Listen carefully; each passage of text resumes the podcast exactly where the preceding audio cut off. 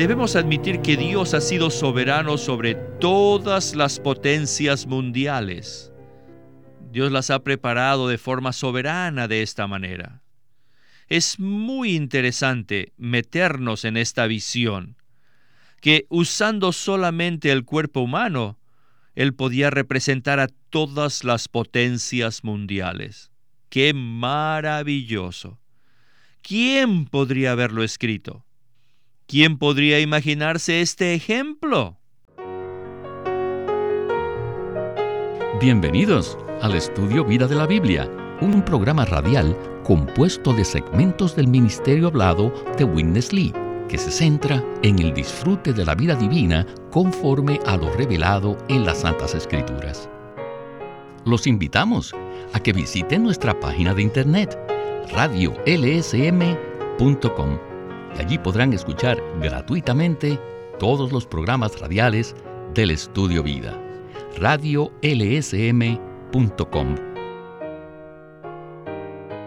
Uno de los grandes mensajes proféticos de la Biblia está en el capítulo 2 de Daniel, y es la visión de la gran imagen humana que se ve en el sueño del rey Nabucodonosor, el rey de Babilonia. De todos los sabios de su reino, Únicamente Daniel, el israelita, pudo interpretar el sueño. Se nos dice que esta gran imagen humana representa a todos los reinos de la tierra que se producirían en las siguientes generaciones. Cualquier estudio de la historia mundial confirma la exactitud de esa interpretación y la confiabilidad de la Biblia. Esto debería reafirmar inequívocamente nuestra fe en Dios y aún más en su palabra. Hoy vamos a explorar esta maravillosa palabra profética del Antiguo Testamento que amplía lo que se revela en el libro de Apocalipsis con relación a los eventos al final de esta era, cuando Cristo regresará para desmenuzar esa imagen y a todos los reinos del mundo a fin de establecer su propio reino eterno. Aleluya. Bien, Hablaremos de todo esto en este mensaje que se titula La bestia que sale del mar, parte 4. Y hoy está con nosotros Eric Romero para ayudarnos a descifrar la imagen de Daniel 2. Sin duda, esta es una tremenda historia, ¿no le parece? Así es. Es una historia basada en una visión maravillosa. Solo para resumir lo que está en el capítulo 2 de Daniel. Nabucodonosor tuvo ese sueño. Ninguno de los llamados sabios de Babilonia pudo interpretarlo. Con el tiempo Daniel se dio cuenta de que Nabucodonosor estaba a punto de matar a todos esos consejeros, incluyendo a Daniel y a sus amigos. Así que Daniel, como siempre lo hacía, buscó a Dios junto con sus compañeros, sabiendo que ese sueño provenía de Dios y que la interpretación también provendría de Dios. Entonces la interpretación le fue dada a Daniel por revelación divina. Así que Daniel fue llevado a la presencia de Nabucodonosor y cumplió con los requisitos del rey. Primero le dijo de qué se trataba el sueño. Le describió la gran imagen y sus diferentes partes, esto es, la cabeza y todas las partes de la imagen hasta los diez dedos, en parte de hierro y en parte de barro. Y luego interpretó lo que significaba. Después de esto vemos que una piedra no cortada con manos humanas, por tanto, de una fuente divina, desciende del cielo y golpea a esa imagen, a ese ídolo, en sus pies de hierro y de barro cocido y la desmenuzó. El libro de Apocalipsis tiene la característica particular de que es la culminación de muchos aspectos o líneas de revelación a lo largo de las escrituras, especialmente de un libro como Daniel. Así que las 70 semanas del capítulo 9 de Daniel aparecen en Apocalipsis en su forma final. Y la consumación de ese ídolo, con los diez dedos y la piedra, también se ve en Apocalipsis. Lo que tenemos aquí es una visión que proviene de Dios y que está plasmada en las escrituras lo cual nos permite entender la naturaleza y dirección de la historia humana. las etapas de esa historia que pasan a través del Imperio Romano y después las profecías referentes a la restauración de ese Imperio Romano conformado por diez naciones que equivalen a los diez dedos de los pies. Y esto se convertirá en la situación mundial final que será presidida por el anticristo y que conducirá a la máxima batalla en Armagedón, cuando el Señor Jesús aparecerá, cumpliendo así la profecía de la piedra que desmenuza. El Señor vendrá con su ejército vencedor. Así que es maravilloso conectar las profecías cruciales de Daniel con la culminación de estas profecías en Apocalipsis. El efecto que esto tiene sobre nosotros es que nos da una perspectiva de la historia humana con sus etapas y desarrollo final. Una perspectiva que solamente puede provenir del Dios omnisciente y soberano. Eric, recuerdo haber escuchado esta palabra cuando era un joven creyente, la cual tuvo un tremendo efecto en mí y fortaleció mi fe en la palabra de Dios. Hoy vamos a escuchar que Winnesley tuvo una experiencia similar cuando conoció esta profecía varias décadas antes de que yo lo hiciera. Este es un asunto imperecedero y oramos para que nuestros radioyentes, especialmente los jóvenes creyentes, tengan una experiencia similar al escuchar este tema hoy. Bien, con esta palabra de introducción, escuchemos a Witness Lee y el estudio vida de Apocalipsis. Adelante. Cuando yo era joven, al comprender la gran imagen que vio Nabucodonosor en su sueño, en Daniel 2 del 28 al 35, quedé convencido de que la Biblia es un libro realmente divino. Consideremos la gran imagen, que es comparada al cuerpo humano, la cabeza, el pecho y los brazos, el vientre y los muslos, las piernas, y luego los diez dedos del pie. El cuadro es tan simple, sin embargo, concuerda con el desarrollo de todas las potencias mundiales a lo largo de todos los siglos. ¿Quién podría habernos dado tal ejemplo? Aparte de Dios.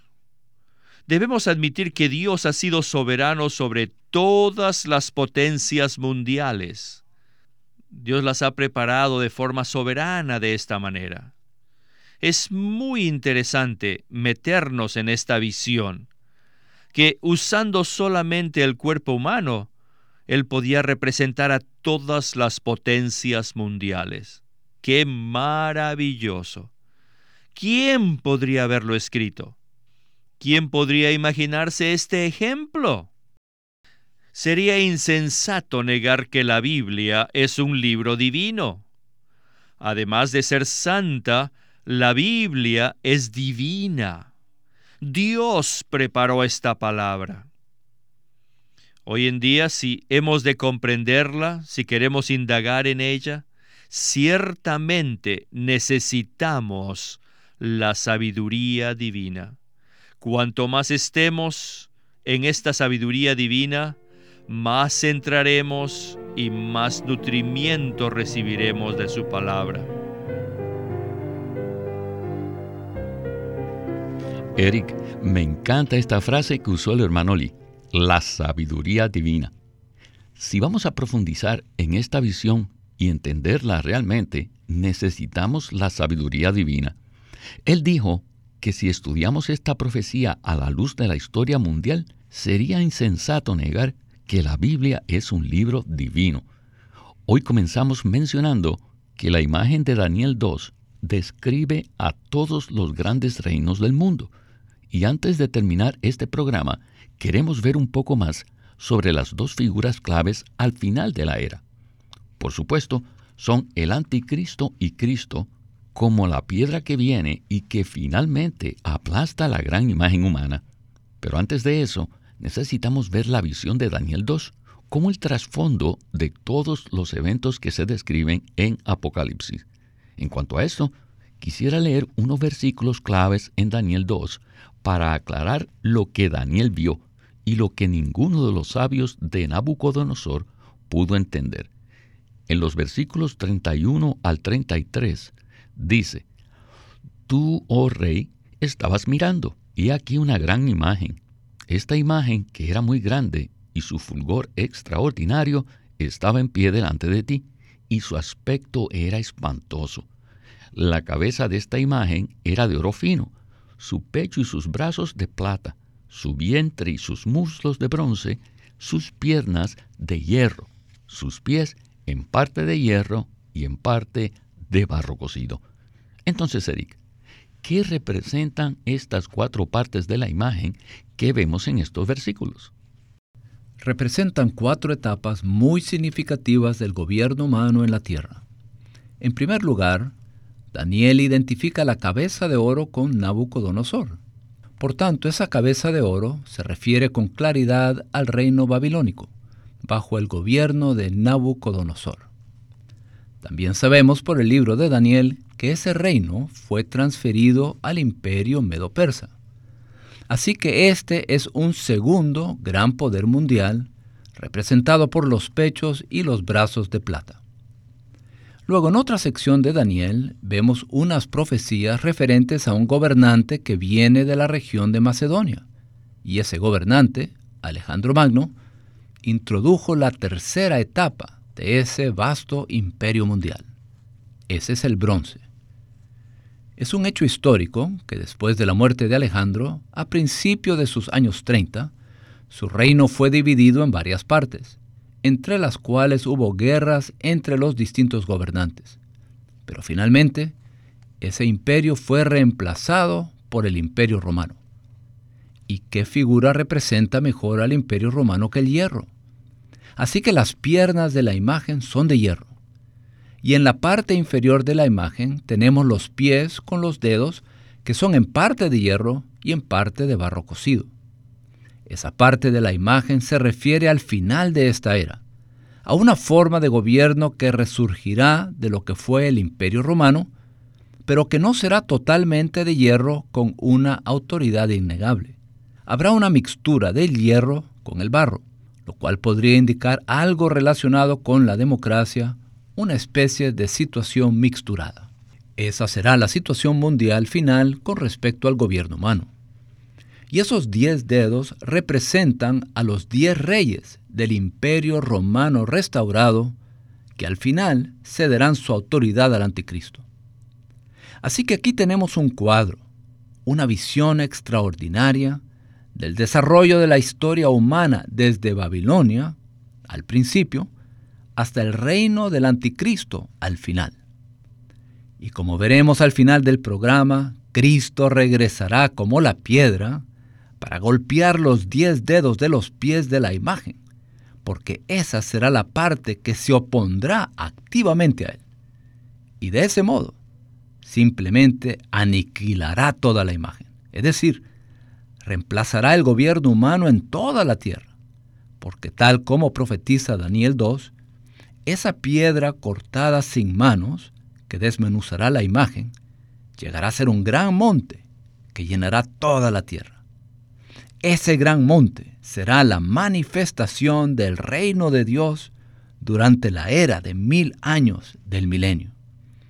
Esta es la dirección en la que se mueve la historia mundial, incluso mientras compartimos esta palabra. Eric, veamos la figura prominente que según Apocalipsis estará presente al final de esta era, el periodo representado por los pies de hierro y de barro cocido, que será el imperio romano restaurado. ¿Cómo será revelado el anticristo y qué papel jugará en ese momento? La persona que será revelada como el anticristo será conocida primero como un extraordinario líder político.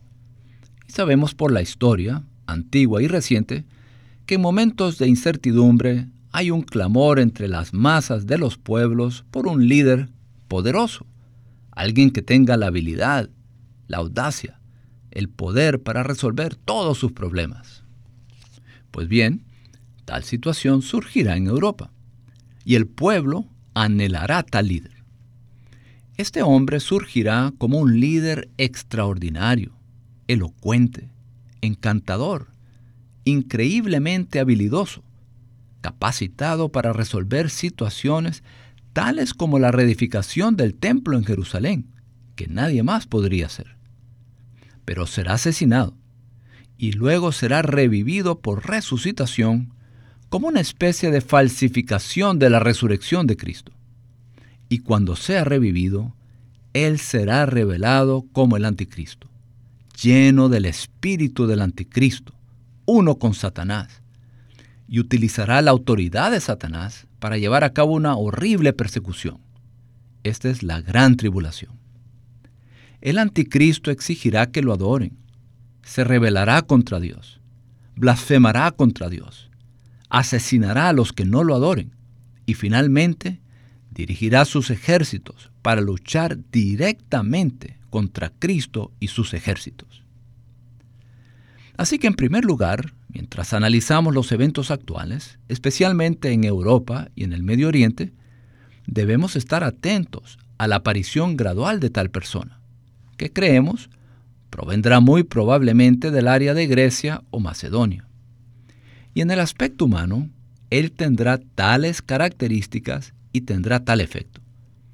Él negociará un tratado de paz con Israel. Israel hará un pacto con él y pensará que hay paz. Él presidirá la reedificación del templo. Pero una vez que haya sido asesinado y revivido, todo cambiará. Empezará la gran tribulación y exigirá que lo adoren. Ese será un tiempo terrible para todos los que vivan sobre la tierra. Este será el anticristo. Sin embargo, nosotros no centramos nuestra atención en la venida del anticristo. Más bien estamos observando con discernimiento la situación mundial, pero nuestro corazón está puesto en Cristo mismo y no en cualquier otra persona. Gracias, Eric. Regresemos ahora al sueño de Nabucodonosor y hablemos de la piedra que él ve. En Daniel 2.34, Daniel le dice, estabas mirando hasta que una piedra fue cortada, no con manos, e hirió a la imagen en sus pies de hierro y de barro cocido, y los desmenuzó.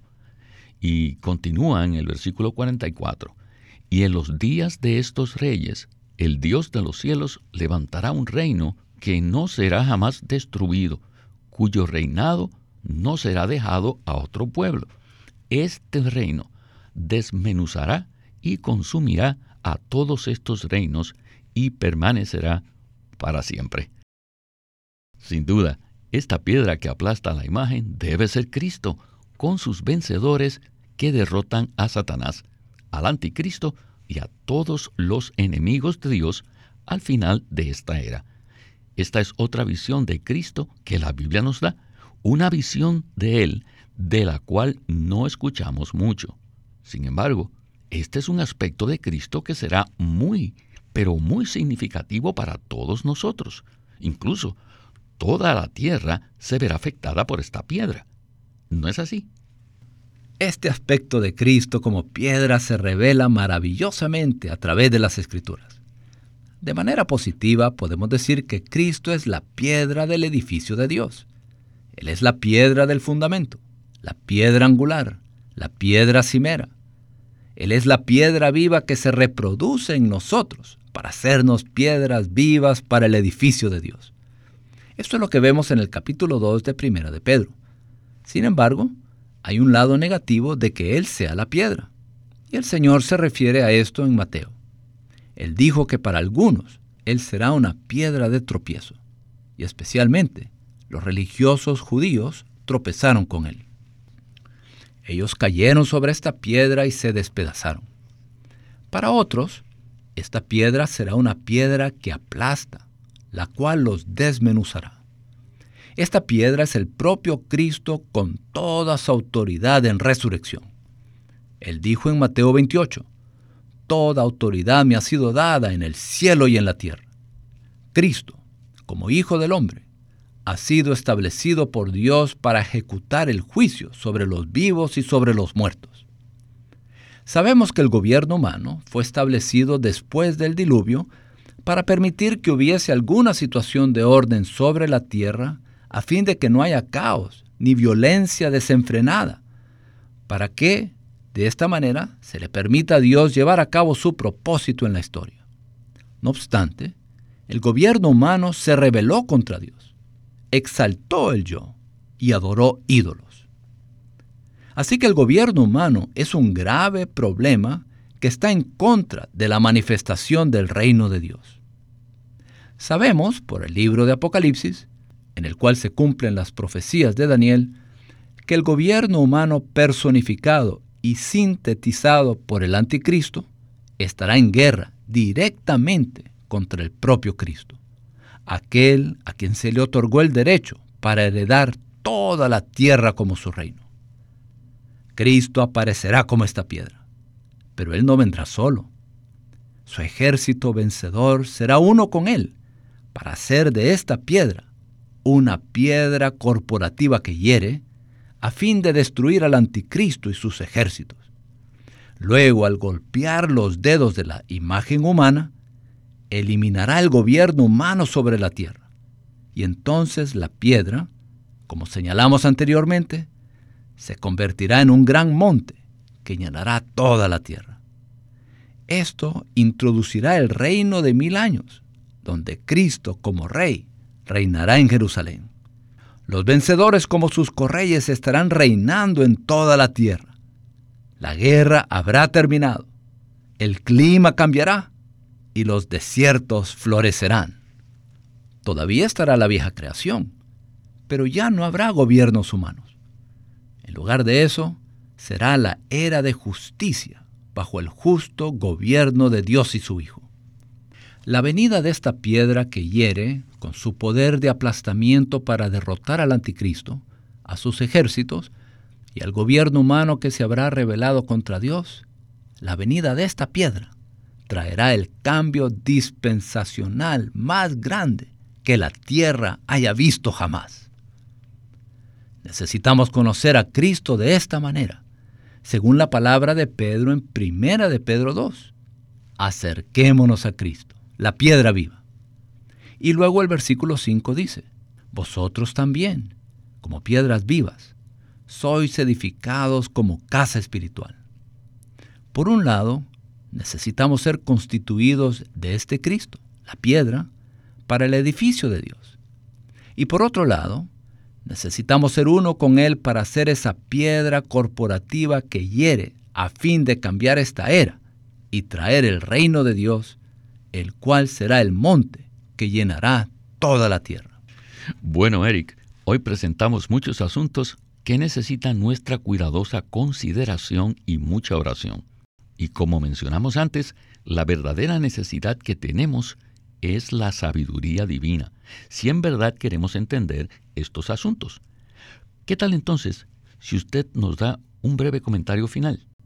La sabiduría humana está en contraste con la inteligencia y la opinión humanas.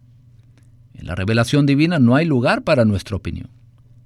La palabra de Dios no necesita nuestra inteligencia natural. Cuando Pablo estaba escribiendo el capítulo 2 de Primera de Corintios, él se refirió a lo que les había sido revelado a ellos, y luego dijo, hablamos, no con palabras enseñadas por sabiduría humana, sino con las que enseña el Espíritu. En esa misma epístola, en el capítulo 1, versículo 30, Pablo dijo que Cristo nos ha sido hecho sabiduría de parte de Dios. Cristo es la sabiduría de Dios. Es un gran error estudiar la palabra de Dios de manera general y analizar las profecías de manera específica solo confiando en nuestra mentalidad natural. Necesitamos la sabiduría de Dios. Y el Señor está preparado para hacer la sabiduría que necesitamos. Si dejamos de lado nuestra inteligencia, negando nuestro yo con sus opiniones, y permitimos que Cristo sea la sabiduría divina para nosotros, entonces en el cuerpo de Cristo podremos tener el entendimiento correcto de la palabra profética más segura y estaremos atentos a esta palabra profética hasta que el día amanezca y la estrella de la mañana nazca en nuestros corazones. Eric, tengo que dar un fuerte amén a lo que usted acaba de decir. Como siempre, aprecio mucho su participación en estos programas. Muchas gracias por acompañarnos en el estudio Vida de la Biblia con Winnesley. Siempre es un privilegio estar aquí. Este es Víctor Molina haciendo la voz de Chris Wilde. Eric Romero, la de Ron Cangas y Walter Ortiz, la de Winnesley.